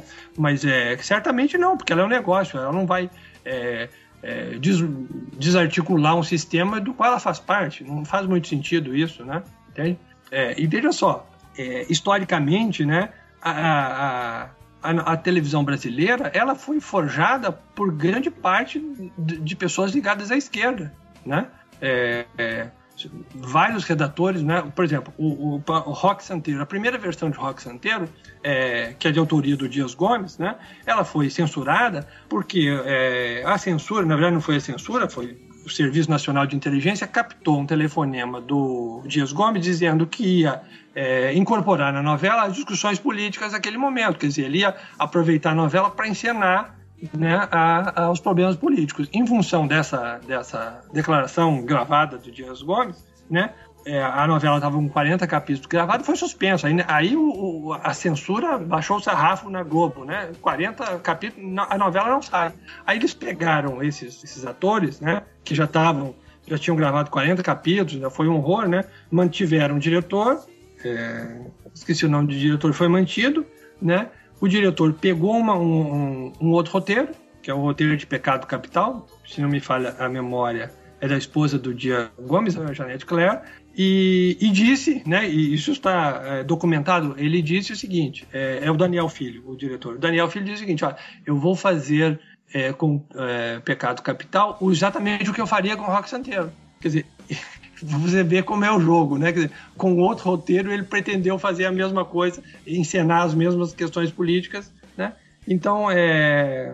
eu não espero nada da novela. Eu acho que ela trabalha nesse trilho, entende, né? Nesse trilho cultural né? Como é uma coisa que visa audiência, ela não pode sair disso. Se ela sair disso, ela fracassa como produto cultural voltado para a grande massa da população, né? Entende? Ela vai ser o quê? Ela fracassa. Se você, se você tentar é, produzir no telespectador brasileiro, sei lá, revolta social, né? Ou uma, sei lá, a possibilidade de uma revolta, quer dizer, induzir, né? Tentar é, levar o telespectador é, a, a, esta experiência, né? Não encenar essa experiência, que é uma outra coisa. Você pode encenar uma rebelião armada, né? Inclusive ambientada no Brasil, isso não vai fazer muito efeito. Mas se você criar uma narrativa que convença as pessoas de que isso é uma boa solução, eu não sei, eu imagino que se não houver culturalmente uma predisposição para isso, vai ser uma novela fracassada. Né? Então, na verdade, a novela ela, ela é um produto cultural que dialoga com o restante da cultura. É claro, ela é uma digamos assim, uma interlocutora importante, porque ela tem uma audiência enorme, ela entra na casa das pessoas, o veículo é um veículo de massa, né? O que ela diz, né, atinge muitas pessoas. Agora, isso não significa que tudo que ela diz é bem aceito, né? Se fosse assim, você não teria problema de audiência, você não precisa modular a narrativa da telenovela para estar sempre no gosto do público, né? Qualquer coisa que você colocasse ali seria visto pelo mesmo número de pessoas. E não é isso que acontece. Então, é um diálogo vivo. As pessoas estão vivas, estão dialogando com os personagens, estão se identificando ou não se identificando com os personagens. É claro, ela tem uma, uma diapasão maior. Ela não é o que a novela diz é muito mais importante do que o que eu digo, né? Porque o que eu digo, eu digo para você, para o Murilo, né, para os meus alunos, alguma coisa assim, só. Né, para as pessoas que leem eventualmente o que eu escrevo, só. Né, uma novela num dia atinge milhões e milhões de pessoas. Né, então, claro, é um interlocutor é, especial no, no, plano da cultura brasileira, né? Mas é um interlocutor, então também a gente precisa é, perder a ilusão de que, por exemplo, né, é, esse interlocutor ele manipula as pessoas, que é um discurso que a gente vê muito e às vezes até em análise né, feita sobre a telenovela, que a, as pessoas são passivas. Não, não, as pessoas são interlocutoras, né? Elas são interlocutoras. Elas têm visão crítica do mundo? Não, mas elas não pretendem ter visão crítica do mundo. Elas têm uma experiência cultural que não é baseada na vida teórica. Os, os intelectuais têm esse hábito de transformar a sua experiência existencial num parâmetro de julgar o que deveria ser a experiência dos outros. Não, não tem. Eles têm outra experiência né? Mas é uma experiência concreta em que os personagens eles não obrigam as pessoas a ter determinados comportamentos, né? Eles são símbolos, né? Você pode se identificar com um personagem, pode não se identificar com outro. Você pode se identificar com um vilão e ficar pior do que você é. Você pode se identificar com um mocinho e ficar melhor do que você é. Não sei. Né? Mas é, veja, a novela é uma interlocutora. Né? Ela está em diálogo com o restante da cultura. Claro, uma interlocutora é, que tem uma certa repercussão muito maior do que é, atores isolados, atores culturais isolados, mas ela é uma interlocutora. Né? Então também não vejo essa coisa maquiavélica que as pessoas em geral veem, né, de que as novelas elas manipulam o tempo todo as pessoas, elas querem que as pessoas adotem determinados tipos de comportamento, né?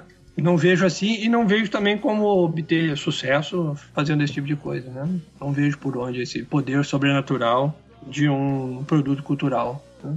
É o meio vivo, em diálogo constante, e as coisas se configuram de uma maneira ou de outra, com interferências várias, né? inclusive com resistências. Né? Você desligar a televisão é uma forma de resistência. Você desistir de assistir novela é uma forma de resistência. Você assistir e não gostar é uma forma de resistência. Você assistir, gostar e não adotar o padrão de comportamento do personagem, que é da mesma classe social que você e tal, você achar snob, você achar idiota, você achar menor, é uma forma de resistência. Todo mundo tem resistência. Né? Se tiver um personagem filósofo que age de uma maneira determinada, eu vou olhar para ele e vou dizer, pô, eu, eu sou filósofo e não vou agir assim. Né? Resistência. Nós temos resistência, nós temos reações, né? que também podem ser concordâncias. Né? Enfim, nós estamos vivos aí. Nós modulamos o nosso comportamento, as nossas crenças em função do entorno, mas não como engrenagens, né? Não somos engrenagens, né? Nós somos maleáveis e nós reagimos ao meio ambiente. A novela faz parte do meio ambiente, né? faz parte da cultura brasileira, né? E, e, e, eu acho que é importante analisar a telenovela porque ela faz parte da cultura brasileira de uma maneira muito especial, né? E há muito tempo, né? Você tem uma cultura, uma, uma, desculpa, uma indústria cultural voltada para a produção de telenovelas no Brasil, né? É um produto de exportação, né? O Daniel Filho, né? O mesmo diretor que eu citei agora há pouco, tem uma, uma, uma consideração muito interessante. Ele diz: olha, um povo não, Um povo não produz esse tipo de. Ele está falando da telenovela, não produz esse tipo de coisa do nada, como uma dádiva. Né? Ele tem um talento para isso, né? Por que nós temos um talento para isso? Porque a, a, a, a, telenovela diz algo sobre a maneira de ser do brasileiro, né? Então a gente, pela telenovela, a gente expressa alguma coisa que nós temos sido, né? Para evitar falar em natureza, que nós somos, assim, etc. Que nós temos sido. Né? Eu acho importante analisar a telenovela olhando para aquilo que é a experiência efetiva que as, as pessoas têm ao assistir televisão. E não como eu gostaria que elas assistissem, que elas é, estivessem estudando durante a audiência de uma novela, que a novela fosse pedagógica, essa coisa toda. Né? Hum. Isso é o que eu gostaria, o que eu não gostaria não faz diferença. Né? O que faz diferença é como as pessoas efetivamente produzem a telenovela, por que, que o brasileiro produz bem telenovela, o que, que isso tem a ver com a nossa cultura e por que, que o brasileiro consome a telenovela, né? Obviamente são duas metades da mesma laranja, né? A produção e o consumo, né?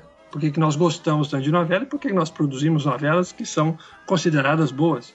É, quando você pensa em fora do Brasil, talvez tenha resultados mais é, promissores do que dentro do Brasil na transformação dos costumes, como em Cuba, por exemplo, criaram um monte de restaurantes chamado Paladar, inspirados em novelas. Tem um mercado em Cabo Verde chamado Sucupira, que é inspirado em novela. Então, esse tipo, talvez a gente tenha uh, uma possibilidade de maior transformação dos costumes fora do Brasil. É, a, a, repercussão da telenovela brasileira no mundo todo é fantástica, né? Atores que fizeram novelas há 30 anos atrás, que são exibidos, e no caso de Cuba, eles têm reprises permanentes, né? A novela fica no ar, então, há muito tempo, é, mas que foram exibidas há muito tempo, há 20 anos atrás, são reconhecidos na rua, são é, idolatrados nas ruas, né? É, é, é uma coisa impressionante para nós, né? Assim, a gente não tem ideia dessa da, da, da, da, maneira como a telenovela chega lá fora, né? Até porque somos brasileiros e jamais poderíamos ter essa experiência, né? Mas de fato, aquilo que você presencia, que você tem notícia, é fantástico, né? O, impacto realmente é grande. E, claro, além de, de, tudo, né? Nós queiramos ou não, nós ac acabamos sendo uma cultura, por exemplo, pelo menos para o Ocidente desenvolvido, para os países do nós somos uma cultura exótica, né? Então é, é, tem esse aspecto, né? Uma coisa é, que tem um ar meio mágico, né? E um pouco incompreensível, porque é um outro universo, né? É, bom, a gente está com uma, uma proposta que a gente vai começar a fazer com os, com os convidados daqui para frente, que é de fazer sempre é, três, três perguntas, as mesmas perguntas para os convidados, para depois a gente fazer um apanhado mais para frente, quando já tiver vários que tiverem respondido, né? Aí eu vou fazer essas perguntas para você. A primeira pergunta é: o que é filosofia? Para mim, filosofia é pensar o mundo que nos cerca, né? Daí eu acho a necessidade de pensar o Brasil, né? Para mim não faz muito sentido ser filósofo, né? Ter estudado filosofia ocidental, né? Durante o período de formação, mestrado também, né? etc. E, e depois não usar esse, essa, essas ferramentas para pensar a realidade que nos cerca. Eu acho que né, isso faz parte de basicamente toda a definição de filosofia, né? Filosofia tem a ver com pensar o, o que nos cerca, que é o, o que é relevante, né? E não culturas distantes. Claro, você estuda culturas distantes, né? Você estuda filosofia medieval para se é, para se dotar de um ferramentas conceituais necessárias. Para quê? Para pensar o presente, né? Para pensar o mundo que nós vivemos. Para mim, filosofia é isso, né? Pensar o presente, que é uma definição hegeliana, né? E no caso do, de, neste caso particular, sendo brasileiro, eu me dedico a pensar o Brasil. É, bom, a segunda pergunta é, é qual filósofo que mais te impressionou daqueles que você já conheceu pessoalmente? Não me ocorre nenhum que tenha me impressionado. Todos são brasileiros, não. né? Oi? Todos que você conhecia eram brasileiros, né?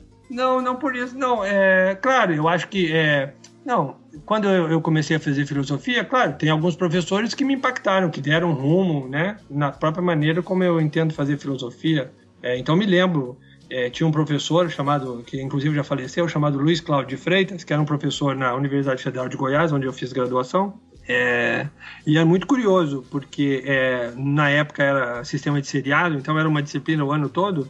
E eu me lembro que nós começamos a assistir aula com ele em março, e até outubro, todas as sextas-feiras, eu me lembro do dia da aula dele, todas as sextas-feiras eu tinha enxaqueca, por causa da aula dele em outubro, mais ou menos, acho que setembro, outubro, a minha enxaqueca passou. Eu conseguia suportar a aula dele e já não tinha mais enxaqueca. Aquilo para mim funcionou como rito de passagem, né? Assim, porque era enxaqueca de esforço mental de, de é, acompanhar as aulas. Eu acho até que ele não era um professor muito bom do ponto de vista pedagógico, né? Porque o esforço era tremendo. Então você nota que. Mas aquilo funcionou para mim como um né, é um rito de passagem. Então eu valorizei muito esses encontros com esse professor e a partir dali eu acho que a minha, a minha relação com a filosofia se tornou mais tranquila. Não, eu sou capaz de entender uma aula completa dele, que era uma manhã toda, era uma exposição bastante exaustiva, assim, pesada, e se eu sou capaz de passar por isso, eu, eu enfrento qualquer desafio, né? Então é uma pouco essa ideia de te capacitar para o exercício filosófico, né? Eu acho que eu não sou um professor assim, né? Nem replicaria isso em sala de aula, mas eu entendo que naquela situação isso foi muito significativo para mim, né? Uhum. Então, é, devo agradecer ao Luiz Cláudio, onde quer que ele esteja, por essa experiência que foi muito boa para mim. É, a última pergunta é: qual a filósofa ou filósofo favorito? Olha, é, é, eu fiz meu mestrado sobre Hegel, né? Na época eu era muito mais empolgado por Hegel do que agora, certamente. Mas eu acho que é, também é um filósofo que marcou muito é, aquilo que eu faço hoje, né? Porque acabei de dizer que a definição de filosofia é pensar o presente, né? E isso é uma definição hegeliana, né? Mas isso não me leva, por exemplo, a cultuar a, a, ter me tornado, por exemplo, estudioso de Hegel. Eu não sou estudioso de Hegel, nem tenho interesse em estudar Hegel. Eu acho que eu entendi o básico, né? E com o básico, que é isso que, que eu entendo que é a prática da filosofia, com o básico eu fui fazer filosofia, que é pensar o presente. Para pensar o presente eu tenho que pensar o Brasil, né? E não estudar Hegel. Então eu nunca entendi muito bem né, é, as pessoas que gostam de Hegel continuar estudando Hegel, né? Porque para mim quem entendeu Hegel não está estudando Hegel, está fazendo outra coisa, né? Está pensando o presente. Né? Então não faz muito sentido. É, mas é, eu acho que é um filósofo que marcou porque orientou nesse sentido. Eu estou dizendo que eu não estudo Hegel, eu não publico coisas sobre Hegel, acho que eu publiquei um, um artigo na vida, dois, sobre Hegel. Não é uma coisa a qual eu me dedique, né? mas de certa maneira, é, tomar o rumo de trabalhar com filosofia brasileira, de ou o que você quiser chamar de filosofia da cultura brasileira, tem a ver com esse pensador, né? Então talvez seja o meu preferido porque não aponta para si mesmo, né? Não aponta na direção dos seus próprios textos, aponta lá para fora, né? Nesse sentido, eu acho que é o filósofo com, qual, com qual eu me desidentifico mais, porque ele não aponta para ele, ele aponta lá para fora. Então, cada um que vai cuidar do seu próprio lugar e da sua própria época. Uhum. É bom, acho que a gente pode partir para as indicações, né? Rony, você trouxe alguma coisa para indicar para os nossos ouvintes? Bom, isso é suspeito você perguntar. Eu estou lançando um livro chamado A Brasileira e a Filosofia, da qual Marcos Carvalho Lopes escreveu um capítulo, né, e não falou nada sobre ele, imaginei que falaria durante esse nosso bate-papo, né, mas aí vamos ter que fazer um podcast com o Marcos para ele falar sobre o seu livro. Mas eu estou lançando o livro pela editora FI, de Porto Alegre, é, e queria chamar a atenção, né? Na verdade, ó, eu não sou. É, eu brinco dizendo que eu já sou uma pessoa rica, então não preciso vender livros para ficar mais rico do que sou. Mas de fato, nós estamos trabalhando com um modelo de publicação que é o seguinte, né? Nós precisamos vender 25 exemplares desse livro para cobrir os custos de produção, né? É, diagramação, elaboração de capa, né? ficha catalográfica, né? o registro na Biblioteca Nacional. E a partir desse momento, quando nós vendemos os 25 exemplares, né? a partir desse momento, o livro estará é, disponível para download integral, o livro todo integralmente no próprio site da editora, né? Aí depois disso você poderá adquirir um exemplar impresso, se você quiser, ou baixar o PDF que é livre. Então, na verdade, nós não estamos vendendo 25 exemplares, né? As pessoas que comprarem isso também estarão comprando é, o acesso, né? Estarão ajudando a liberar o acesso para todas as demais pessoas que virão depois, né? É coisa que só pessoas ricas e desprendidas conseguem fazer, né? Então se algum dos ouvintes puder nos auxiliar nessa tarefa. Não são muitos exemplares, na verdade, né? 25 exemplares. É, a FI está vendendo o livro por 60 reais. Né? E depois disso o livro fica disponível. Né? E, na verdade é uma, é, uma, é uma compra não capitalista, porque na verdade você libera mercadoria para toda a eternidade. Né? Então você não fica recriando necessidades. Né? Pelo contrário, você compra uma vez só e está e tá liberado o uso indefinido para quantas pessoas tiverem interesse. Uhum, a gente vai deixar aí o, o link no, no post para quem quiser comprar, né? O pessoal pode acessar o, o post aí do, do podcast que vai direto lá pro, pra, pro site que pode fazer a compra do livro. É, e eu, é, bom, é, recomendações, né? Uhum. Eu, faria, eu faria uma outra recomendação. Então, né? É, se, principalmente se você é intelectual, se você é de alguma maneira ligada a, ao exercício de teoria, né? Que você uma vez na vida tente é, é, ter um gesto de ternura, eu diria, e se aproximar dessa experiência, né?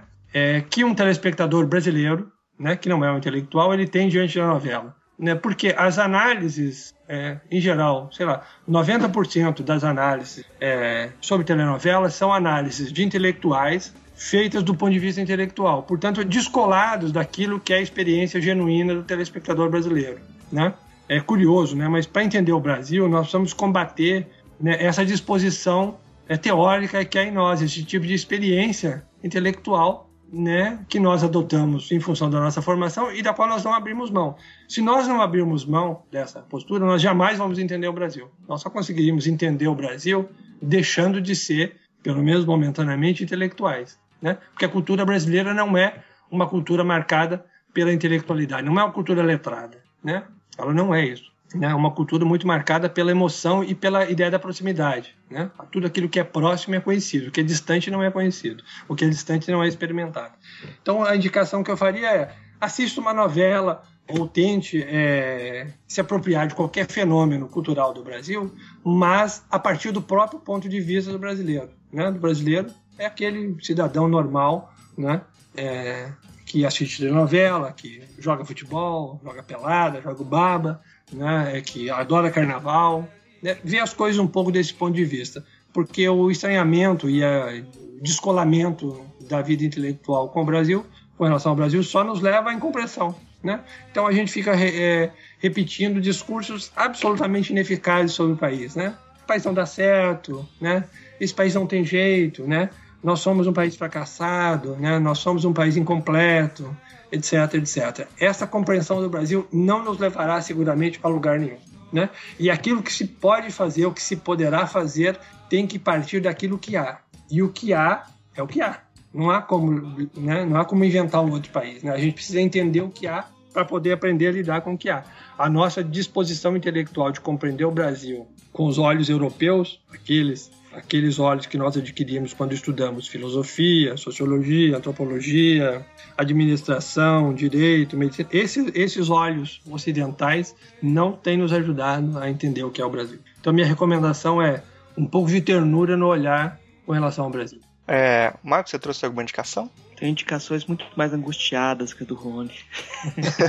você é mais intelectualizado do que eu, então. Não, não, não é por isso não, é porque é, a gente tem ponto de vista diferente também, e acho que isso também é enriquecedor. Então, é, tem um documentário chamado A Negação do Brasil, do João Zita Araújo, que ele é, é um documentário e é livro também, que fala no negro na telenovela brasileira.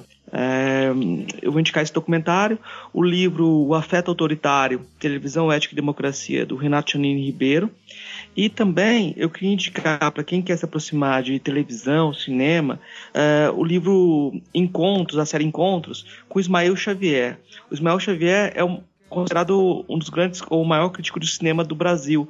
Mas é interessante que como não tinha formação em crítica, não tinha um curso de cinema no início, então a formação inicial dele é em filosofia.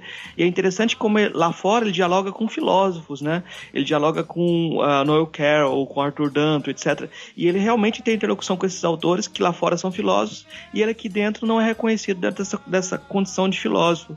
Mas com certeza é um dos caras que pensaram muito bem o Brasil a partir do cinema. Então, é, essa série Encontros é uma série de diálogos, então entrevistas, e você pode se aproximar do Ismael Xavier, é uma boa chave de entrada para pensar ah, como o Brasil vem se apropriando da, das linguagens da, do cinema e, em menor parte, aí, ele falando também da televisão. São essas indicações de hoje. Certo. Bom, é, eu vou indicar uma novela que ela já passou, já que é uma novela que eu gosto muito, que ela passou em 2007, chama Paraíso Tropical, do Gilberto Braga, né? E eu acho ela interessante por, porque é, ela trabalhava com algumas coisas que rompiam com alguns clichês de, de, de, novela dentro da trama dela. Rompia de leve, né? Porque também rompimentos dentro de novelas, como o próprio Rony apontou aí, não são muito é, grandes, né? Mas ele, às vezes, ele induzia que ia fazer com a, com a trama coisas que geralmente se faz na novela, de alongar algumas histórias, de manter algumas coisas até o final e tal, resolvia as tramas mais rápido e tal. acho que é uma novela interessante nesse sentido. A gente está chegando aqui no final do programa. Eu gostaria de agradecer muito a presença do Rony aqui, é sempre bem-vindo aqui, né? Já veio várias vezes. E queria abrir o espaço aí para você falar o que você quiser, um, considerações finais e tal. É, o que você quiser, sinta à vontade. O espaço é seu. Não, eu quero agradecer ao Marcos e ao Murilo pelo espaço que é, abrem para a gente. Sempre que eu estou lançando livro, venho falar aqui. É, agradecer, é, desejar essa altura é um desejo que não vai gerar muito resultado, porque eu desejo que eu não tenha aborrecido muitas pessoas, porque eu acho que eu me alonguei muito, fiquei falando muito tempo em cada pergunta, poderia ter sido mais breve, mas enfim, é, agradecer a vocês pela oportunidade e ficar disponível para qualquer outra qualquer outro evento, para alguma discussão, né? É, fiquei com a sensação que eu monopolizei muito a conversa, mas faz parte de ser entrevistado também, né? Que agradeço e até a próxima. A gente está aqui para ouvir você mesmo. É, bom, muito obrigado aí pela sua participação aí. Até a, a próxima vez. Obrigadão mesmo. Valeu. A Aura da Ironia. Trecho do ensaio de David Foster Wallace, traduzido por Sérgio Rodrigues. É fato amplamente reconhecido que a televisão, com sua bateria de estatísticos e pesquisadores de aros de tartaruga, sai-se terrivelmente bem na tarefa de discernir padrões no fluxo das ideologias populares, absorvendo-os, processando-os e, em seguida, reapresentando-os como estímulos para assistir e comprar.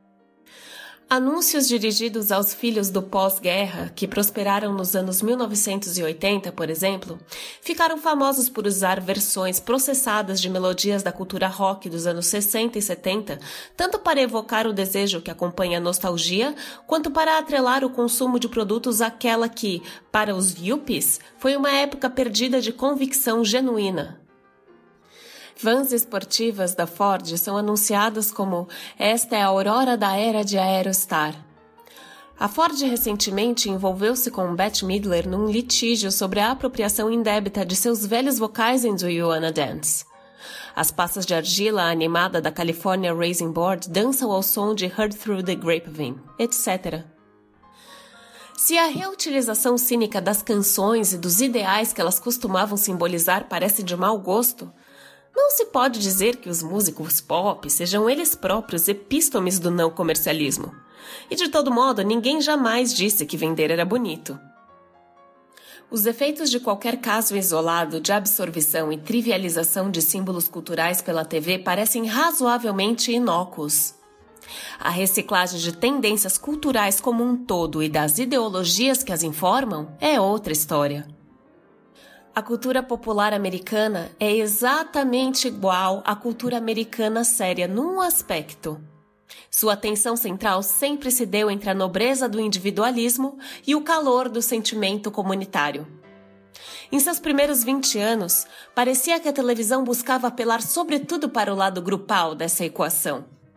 Comunidades e laços eram exaltados na infância da TV, embora a própria TV, e especialmente sua publicidade, tenham desde o início se dirigido ao espectador solitário, João Bobão, de forma isolada. Os anúncios televisivos sempre apelaram a indivíduos, não a grupos.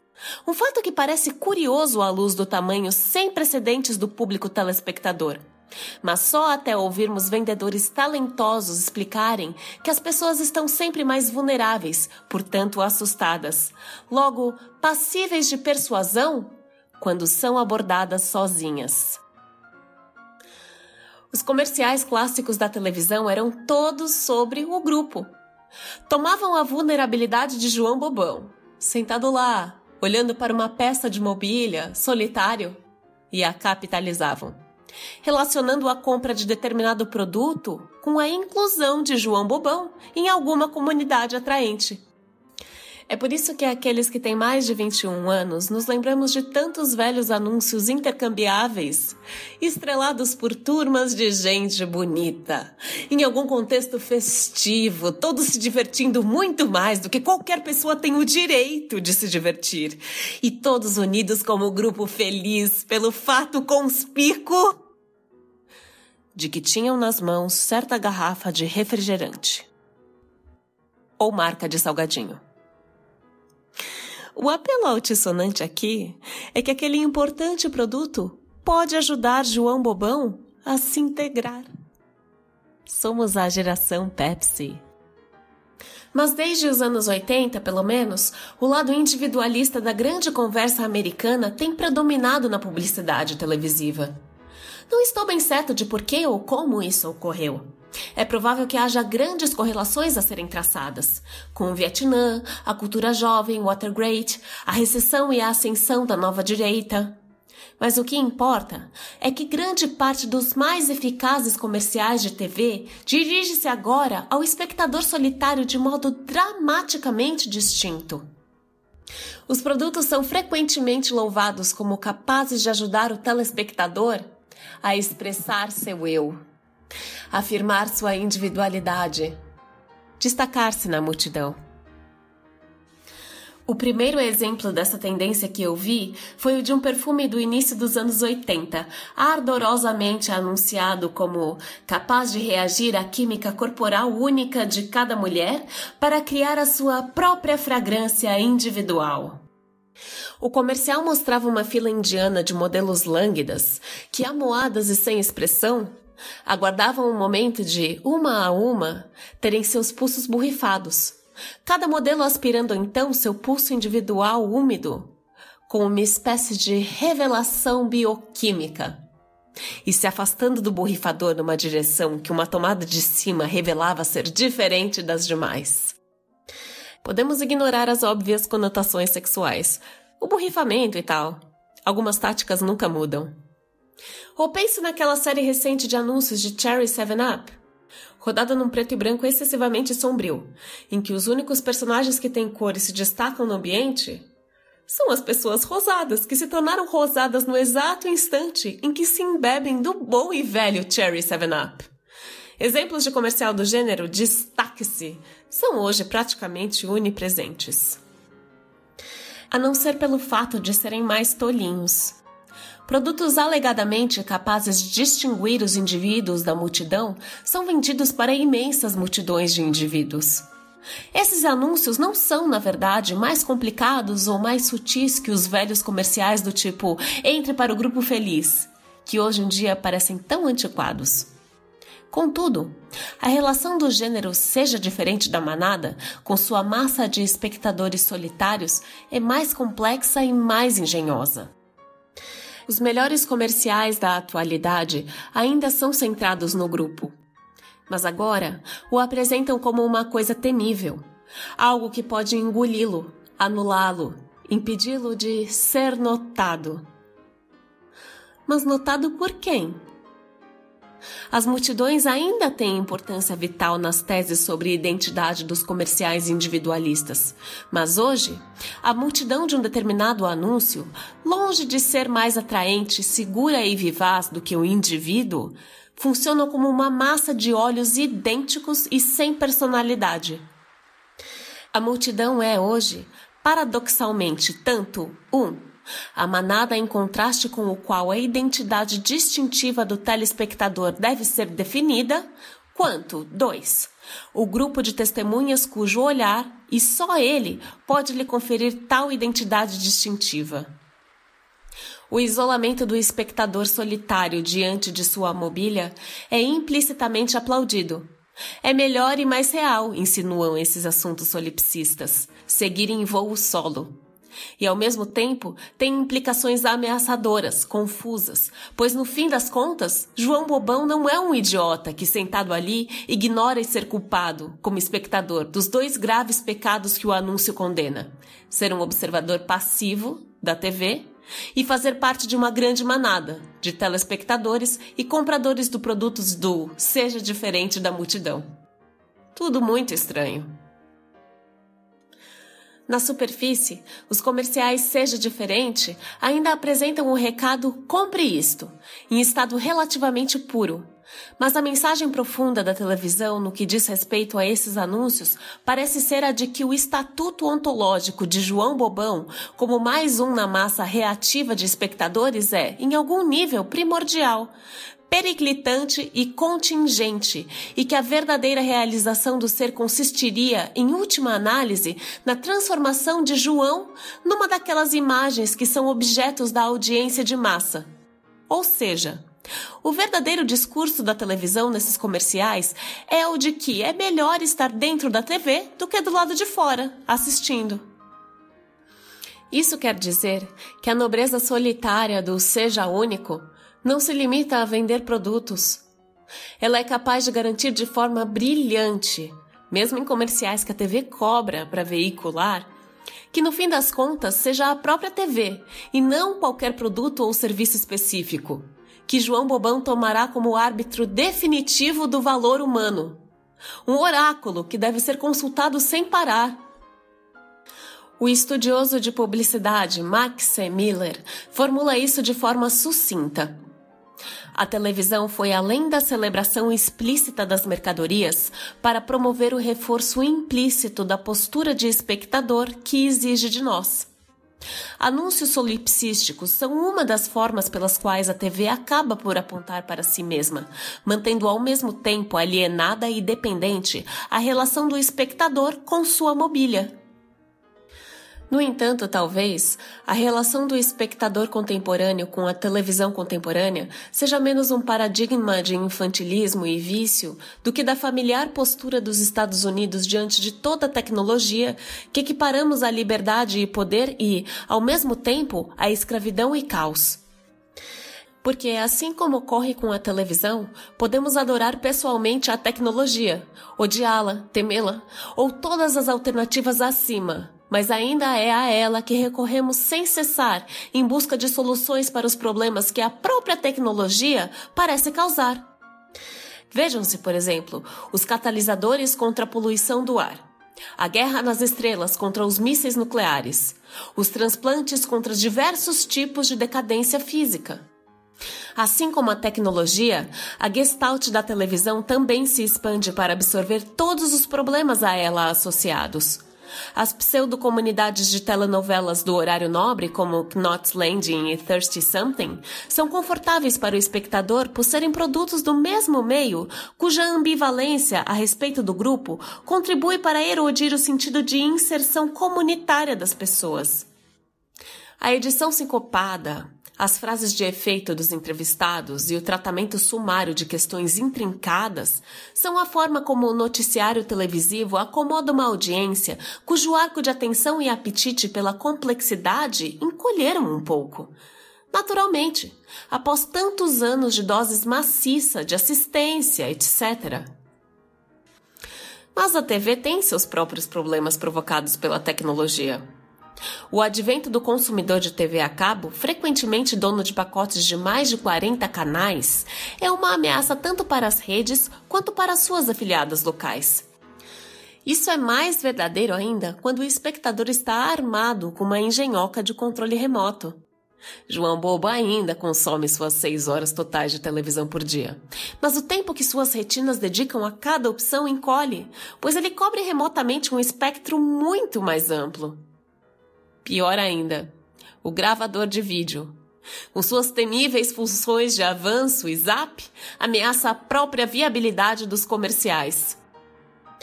A solução inteiramente sensata dos publicitários torne os anúncios tão atraente quanto os programas.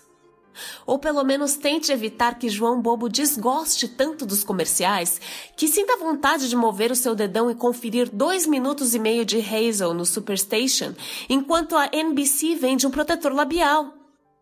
Faça anúncios mais bonitos, mais animados e cheios de suficiente informação visual rapidamente justaposta para que a atenção de João não chegue a se perder, mesmo que ele corte volume. Como diz eufemisticamente um executivo publicitário, os comerciais estão ficando mais parecidos com os filmes de entretenimento. Existe uma forma inversa, claro, de tornar os comerciais parecidos com os programas. Faça os programas se assemelharem a comerciais. Dessa forma, os anúncios parecem menos interrupções do que marcadores de ritmo, metrônomos. Comentários sobre a teoria da atração principal.